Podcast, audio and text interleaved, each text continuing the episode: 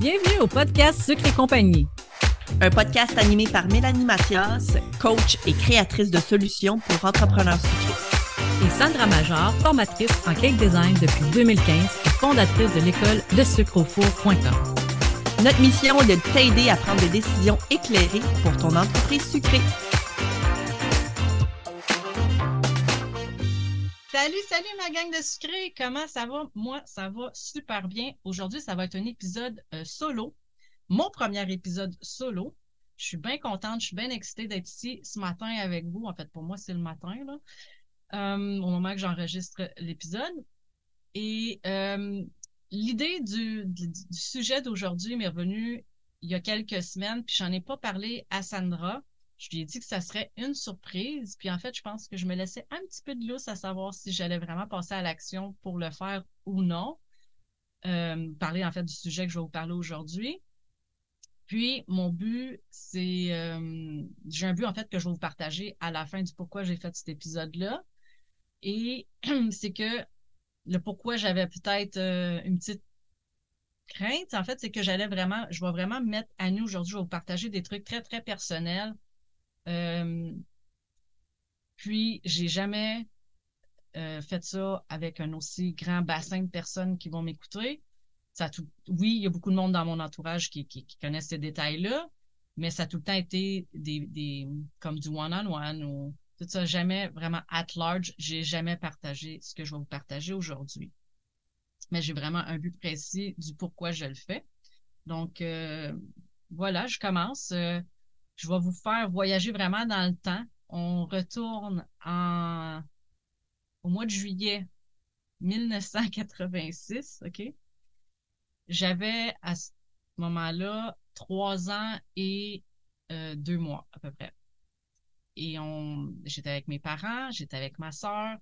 Mes parents décident de nous faire faire une sortie de famille. C'était la première journée de vacances à mon père. Euh, ma mère était euh, mère au foyer, donc euh, elle s'occupait de moi à temps plein. Et ils décident de faire à leur première journée une, une sortie. Donc, ils nous amènent au zoo de Granby. ça se peut que je devienne émotive, là. je m'en excuse si ça vous met mal à l'aise, mais c'est ça qui est ça.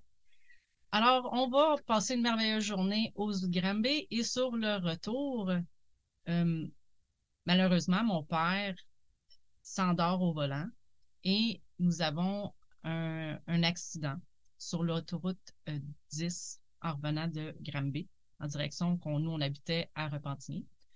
Donc, il s'endort au volant, on a un accident, on fait plusieurs capotages et durant l'accident, durant euh, tout cet événement-là, en fait, euh, mes deux parents décèdent.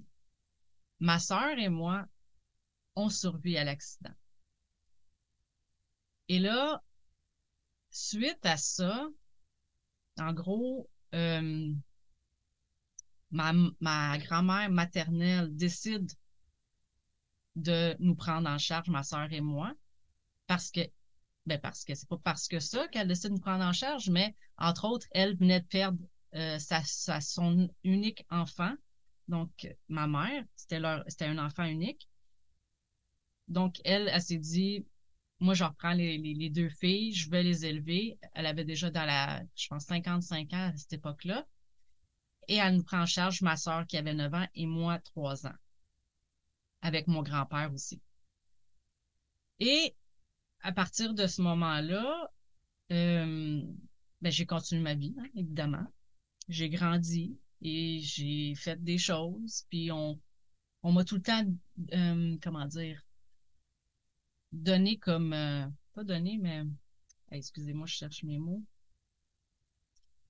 On m'a toujours dit, et je le croyais aussi, on m'a tout le temps dit, ah, Mélanie est timide, Mélanie, elle parle pas, Mélanie est tranquille. Puis à la limite, j'étais super valorisée dans le fait que moi, j'étais un ange. Je m'en sors un peu moins. Moi, j'étais l'ange, euh, moi, je respectais les règles, je faisais tout ce qu'on attendait de moi, puis on n'avait même pas besoin de le demander, j'étais comme avant-gardiste. Je, on me trouvait que je, les adultes pouvaient avoir une conversation avec moi, même toute, toute jeune, puis j'avais déjà comme une grande sagesse, puis une grande capacité de, de, de, de communiquer. Sauf que j'étais très, très, très réservée. Puis, mon Dieu, que j'ai grandi avec ça, là, la peur de, parler, la peur de, m'exprimer, la peur. Puis, mais des fois, des fois, ça allait exploser. Des fois, Mélanie, là, des fois, il me disait, Mélanie, elle parle pas souvent, mais quand elle parle, genre, elle nous met le truc dessus. Mais c'est ça. Fait que, tout, tout, tout, là, je vous disais, moi, comme ça, je l'ai souvent, euh, je l'ai souvent dit, moi, un oral, c'était la mort. Je pouvais en faire des sueurs froides puis des cauchemars pendant des semaines. Du moment qu'il me donnait la date, c'est sûr que j'étais pas bien jusqu'à ce que je le fasse. Euh, pour moi, me coller une pizza, là, je faisais, je déléguais à ma soeur, je déléguais à quelqu'un d'autre ou bien je me privais d'appeler pour une pizza, Colin. Fait que longtemps, j'ai pensé que j'étais juste comme ça puis que c'était ça, moi. À un moment donné, avec les, années qui ont passé, euh, d'autres événements sont venus euh, dans ma vie qui ont fait en sorte que je me sentais pas bien. Puis, je vous dirais que le mal-être intérieur est venu pire l'année où ce que j'ai dépassé l'âge de vie de ma mère. Ma mère est décédée, elle avait 29 ans. Mon père en avait 31. OK? Fait que quand on est petite puis on se dit ça, 29, 31, tu dis, oh my God, c'est vieux. Mes parents sont morts. Ils étaient vieux. Pourquoi vous dites qu'ils étaient jeunes? En vieillissant, sérieux, je, me suis rendu compte à quel point qu'ils étaient jeunes. Aujourd'hui, je vais bientôt avoir 40 ans, puis je suis comme, oh my God, comment j'ai pu penser ça? Mais OK, on est naïf, on, on, pense savoir ce qu'est la vie et tout ça, mais en fait, on est très naïf quand on est jeune, puis c'est bien correct. Mais là, je, quand que je suis tombée à 30 ans, puis je me dis, oh my God, j'ai l'impression d'être au début de ma vie, puis ma mère, elle, elle, était déjà éteinte à cet âge-là. J'ai vécu déjà plus longtemps que ma mère.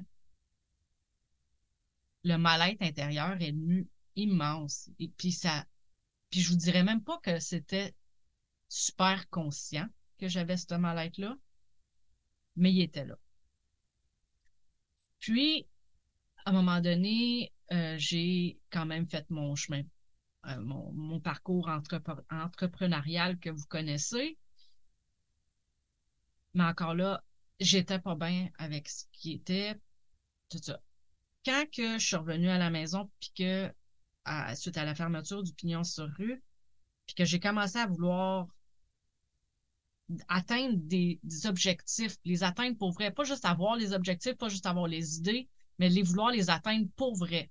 Parce que je pense pas que jusqu'à ce moment-là, je voulais vraiment les atteindre. OK? Puis vous allez comprendre, ça va faire du sens. Alors, quand j'ai voulu commencer à faire différent, puis que je me suis fait accompagner par, euh, premièrement, la, première coach que j'ai faite, c'était une coach en branding. Puis avec de l'introspection là-dedans, je m'y attendais même pas. Puis, que elle nous dit au début, elle dit, écris-moi ta vie. Écoute, je pense que j'y ai écrit 18 pages. Ça avait juste pas de bon sens. Là. Puis elle capotait. Elle, n'en revenait pas comment. Puis elle dit, t'es bien intéressante quand t'écris. Puis tout ça, puis ça, je vais refaire un... Je vais vous en revenir là-dessus plus tard. Puis moi, j'étais comme, ah, oui, j'étais surprise. On m'avait jamais dit ça, en fait. Que ça pouvait être intéressant, ce que j'avais à partager. OK?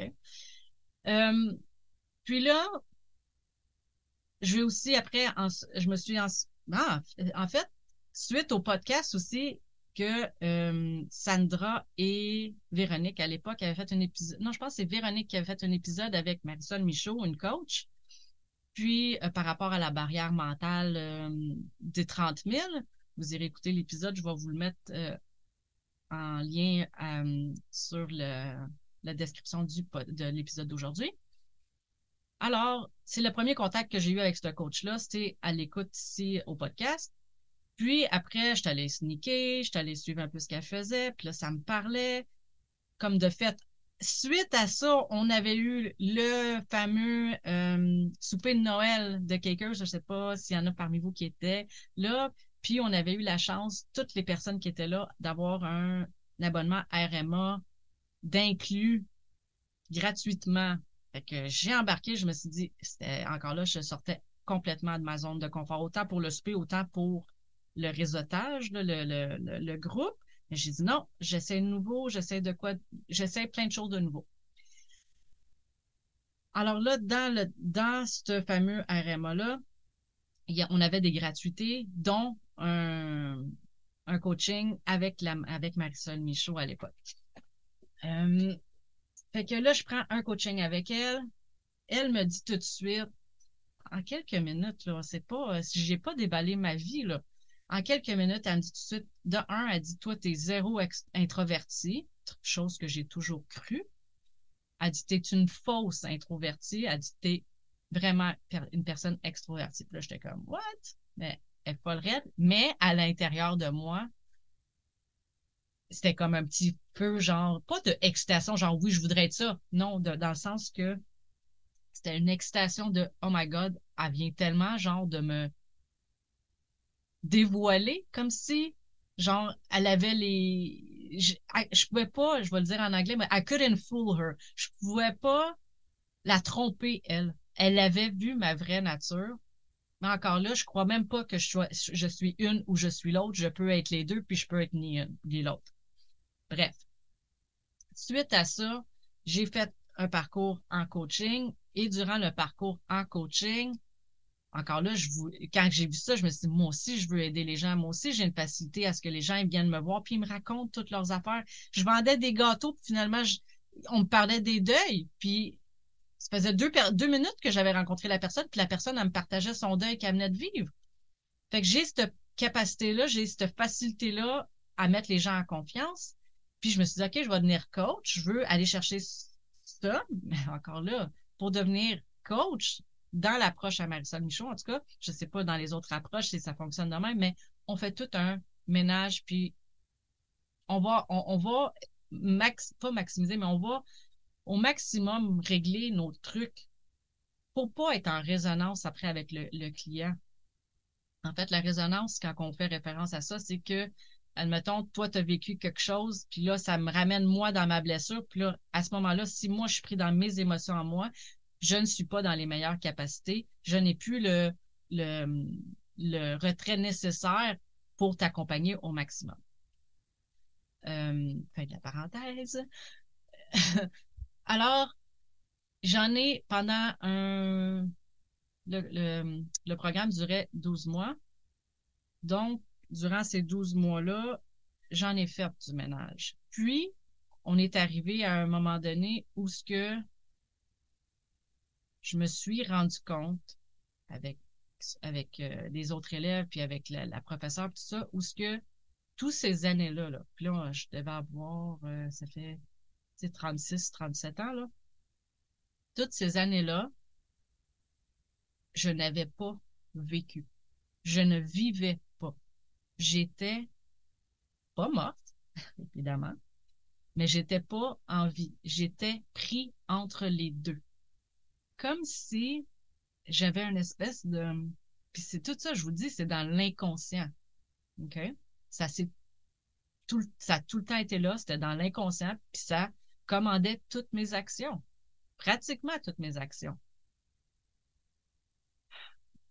Alors, c'est ça. J'étais pris entre les deux. J'étais en survie. Mais j'étais en survie dans le sens que, comme si j'avais pas le droit d'être ici sur Terre. Comme si, moi, mes parents, ils m'avaient été enlevés et que moi, on m'avait oublié ici. Sauf que j'avais le goût de vivre. J'avais un désir de vivre. Mais je me sentais pas légitime de vivre ma vie. Puis ce que ça a fait, ça a fait que j'ai voulu le plus possible passer inaperçu. Le plus possible, je voulais pas me faire voir. Je voulais, c'est ça, je voulais comme me faufiler dans les cracks, dans le sens comme je vais vivre, mais il faut pas trop que je dérange, faut pas trop que on me voit, faut pas trop que je parle fort, parce que sinon, c'est sûr qu'on va venir me chercher, ils vont dire, hey, elle, on l'a oublié. Elle était supposée de s'en venir aussi, là, puis on l'a oublié. Mais la journée où ce que ça, c'est venu dans ma conscience, honnêtement, là, j'ai vraiment eu comme un premier nouveau, deuxième souffle. Un premier, attends, un premier, un premier deuxième souffle. En tout cas, je ne sais pas trop, mais c'est comme si je renaissais une deuxième fois dans ma propre vie. J'en ai braillé une shot, je vous le dis, mais ça a tellement été libérateur. Puis c'est à partir de ce moment-là que je vous dirais que j'ai commencé à me faire voir. Pour vrai. au début, j'étais extrêmement maladroite, hein. même dans ma vie de, avec les personnes qui m'entouraient. De un, ils me disaient qu'on me reconnaissait pas. Puis de deux, euh, j'étais maladroite. Parce que là, je disais, il n'y avait plus aucun filtre qui existait. Excusez, je vais me m'essuyer j'avais plus aucun filtre, j'avais plus. C'est comme un enfant qui apprend à marcher la première fois, il veut courir partout, puis il se trébuche, puis il, est comme pas habile de ses, ses membres. Mais là, j'étais pas habile de ma parole, j'étais pas. Il y avait plus rien là, qui faisait du sens. J'ai appris ensuite à doser tout ça. Mais euh, c'est ça qui est arrivé.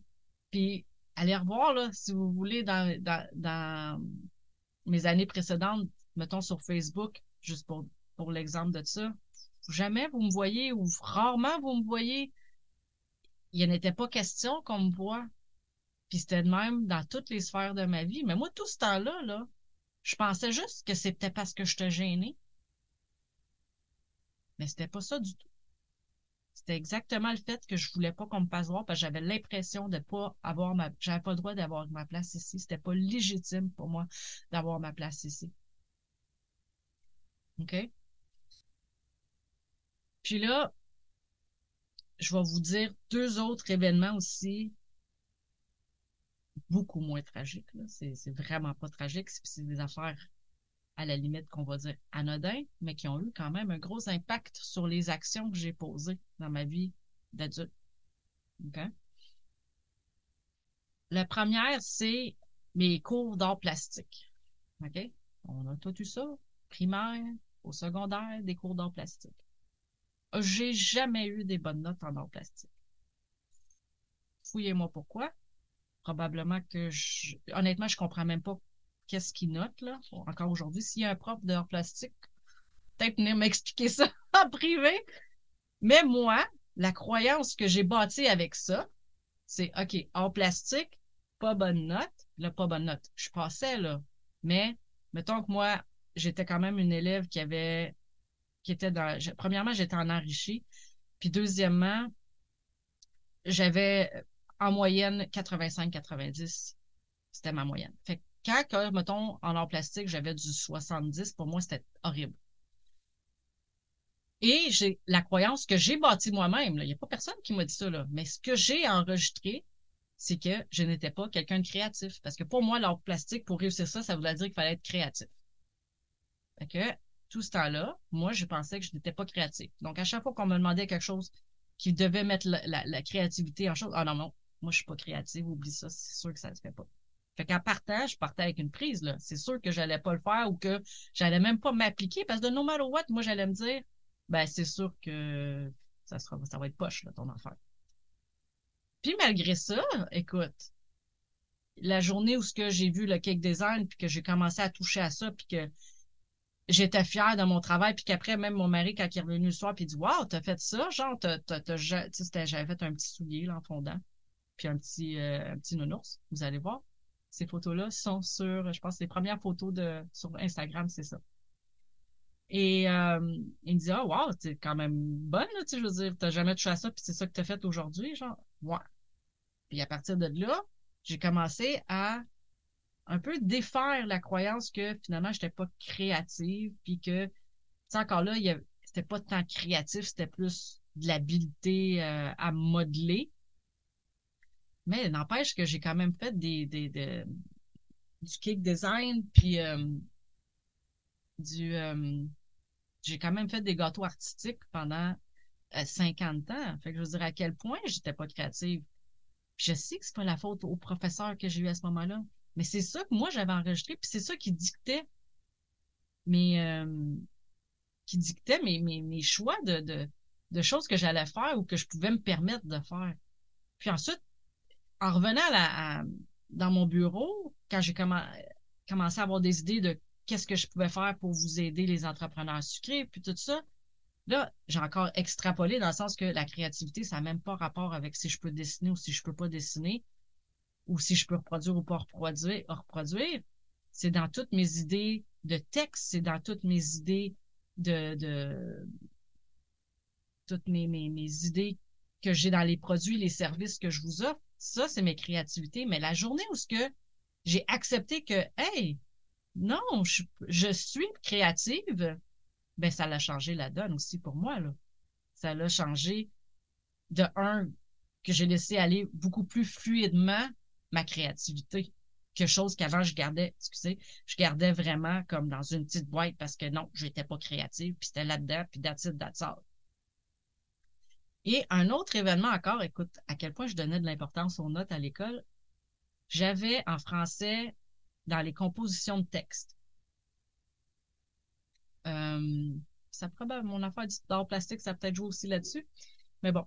Euh, les euh, j'étais j'étais super bonne en, en, voyons, en écriture, grammaire, euh, vocabulaire, tout ça. Je faisais pas beaucoup de fautes. on avait, je me rappelle encore à mon école, la manière qui notait ça, c'est qu'il y avait au moins 20 points sur le, la structure de phrase, l'orthographe, ponctuation, grammaire. Et j'avais tout le temps 19 sur 20, 18 sur 20, 20 sur 20. Mais au niveau des idées, c'est là que je perdais mes points. Puis mes autres amis, eux, il y avait tout le temps des 5 sur 20 en orthographe tout ça. Mais dans les idées, il y avait tout le temps comme full point versus moi. Fait que là, j'étais comme, ça y est, ce que moi je dis, je suis capable de. Fait que là, des fois, quand on se mettait en équipe, moi, c'était clair, c'est pas moi qui rédigeais, je corrigeais le texte. Comme ça, on maximisait nos chances parce qu'eux, il y avait des bonnes notes dans les idées puis pas moi. Fait, mais ce que ça a créé encore là chez moi, c'est ce que je dis, ce n'est pas important. Ce que, puis encore là, moi aujourd'hui, je vois ça, je suis comme, OK, ça a probablement un rapport avec mon affaire de créativité aussi. Ça a venu renforcer ça. Mais c'était ça, c'est que ce que moi je dis dans la vie, c'est pas ce que j'ai à dire ou les histoires que j'ai à raconter ne sont pas intéressantes pour les autres. Parce que ça, ça n'a pas duré juste avec un professeur, là. Ça a tout le temps été ça à répétition. Puis peut-être bien que mes idées étaient pas bonnes, là. Who knows? Mais je suis comme à quel point encore là que je, au début, je me sentais pas imposteur, mais j'étais comme pourquoi je vais écrire. J'ai trouvé ça difficile au début, là, faire des, des, des textes pour, euh, pour les, les, réseaux sociaux puis tout. Je trouvais ça difficile, je trouvais ça pénible parce que j'étais comme Oh mon Dieu, il faut que j'écrive, mais comme les gens, ils seront pas intéressés à entendre ce que j'ai à dire ou à lire ce que j'ai à dire. Puis là, justement, quand j'ai écrit mes 18 pages, puis qu'elle m'a dit que j'avais une super belle plume, puis que la manière que je tournais ça, puis que c'était super intéressant, déjà là, c'est venu un peu déconstruire ça, parce que la personne qui me disait avait de la valeur à mes yeux. Et euh, quand j'ai fait aussi tout mon ménage, puis que j'ai compris ça, en fait, que c'est pas de un, peut-être bien que la cible que je visais à ce moment-là, qui était les professeurs, ils n'étaient pas intéressés à ce que j'avais à dire. De deux, mon cerveau, mes expériences de vie ne fonctionnent pas ou, mes expériences de vie font en sorte que j'ai une perspective qui est un peu out of the box par rapport à la moyenne. Donc, ça dérange certaines personnes. Mais aujourd'hui, j'ai aucun problème avec ça de déranger. Je me dis, si tu m'écoutes, c'est que tu es intéressé. Puis si tu m'écoutes pas, ben c'est bien correct. C'est que ce que j'ai à te dire, ne s'applique pas à toi ou tu n'as pas le goût de l'entendre. C'est bien correct avec ça. Mais encore là, comme je vous dis, ça l'a tellement pesé lourd pour moi de me priver d'écrire les textes parce que quand elle, a m'a dit ça, ma coach en, branding, puis que j'ai réalisé, ben, sais-tu quoi? J'aime ça écrire. Ça a été une surprise pour moi de savoir que j'aimais ça écrire puis que je m'étais privée pendant tant d'années à ne pas le faire en pensant juste que ça serait pas intéressant, qu'il n'y a pas personne qui trouverait mes idées ou mon sujet intéressant. À partir de ce moment-là, j'ai commencé à prendre du plaisir à écrire. Même des fois, les posts, c'était, ça aurait pu être plus qu'une infolette, puis c'était un post de, simplement de, réseaux sociaux. Alors, tout ce que je vous ai dit aujourd'hui, euh, ça avait le, but précis de vous montrer euh, à quel point des expériences du passé peuvent contrôler nos actions dans notre vie d'aujourd'hui.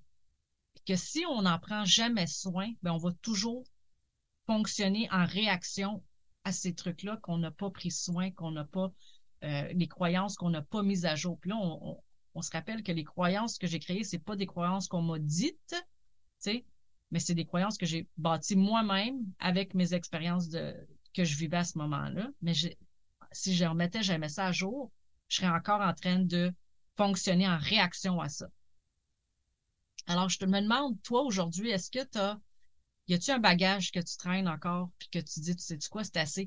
Puis tu n'as même pas besoin de nécessairement savoir c'est quoi que tu traînes, mais tu dois probablement que tu le ressens. Tu le ressens qu'il y a quelque chose qui est pas aligné, c'est ça qui me vient là. Qui, tu te dis, non, il y a de quoi que j'ai en dedans, je sais pas c'est quoi, mais c'est pas optimal, c'est pas ce que ça devrait être, c'est pas ce que je voudrais que ça soit. Ben, va en prendre soin que ce soit en écoutant certains euh, podcasts, que ce soit en, des lectures de développement personnel. Parce que tout ça, là, même si c'est dans ton personnel que ça s'est passé, ça a des répercussions sur ta vie professionnelle aujourd'hui. C'est sûr et certain, là. C'est pas, dans notre cerveau, là, c'est pas genre, ah, ça, c'est arrivé dans mon personnel, donc ça va juste faire des réactions dans mon personnel, mais dans ma vie professionnelle, ça n'aura pas d'impact. Hein, ça marche pas comme ça, là.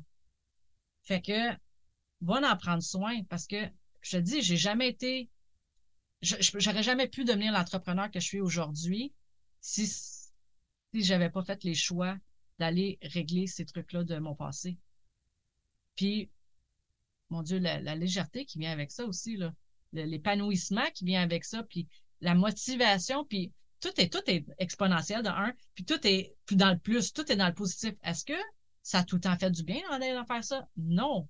Mais versus le mal que je traînais à longueur de journée, à longueur de. Puis, je vivais un mal-être, mais pour moi, mal ce mal-être-là était ma normalité. C'était ce que je pensais que c'était la vie. Là. Fait que tu sais, s'il y a des choses que vous voulez venir nous partager dans le groupe Facebook euh, Secret Compagnie, je vous invite à venir le faire. Si jamais vous voulez pas vous mettre à nu comme je l'ai fait aujourd'hui en public, venez m'écrire en privé. Euh, vous pouvez me, rejoindre euh, via Messenger de mon Mama Gâteau avec un zéro. Vous pouvez me rejoindre via courriel à info. Je suis certaine que vous pouvez également écrire à Sandra. Là, je vais m'avancer sur son courriel, mais je crois que c'est info. Voyons, je me reprends. Info. Si vous sentez que vous avez peut-être une meilleure connectivité avec elle,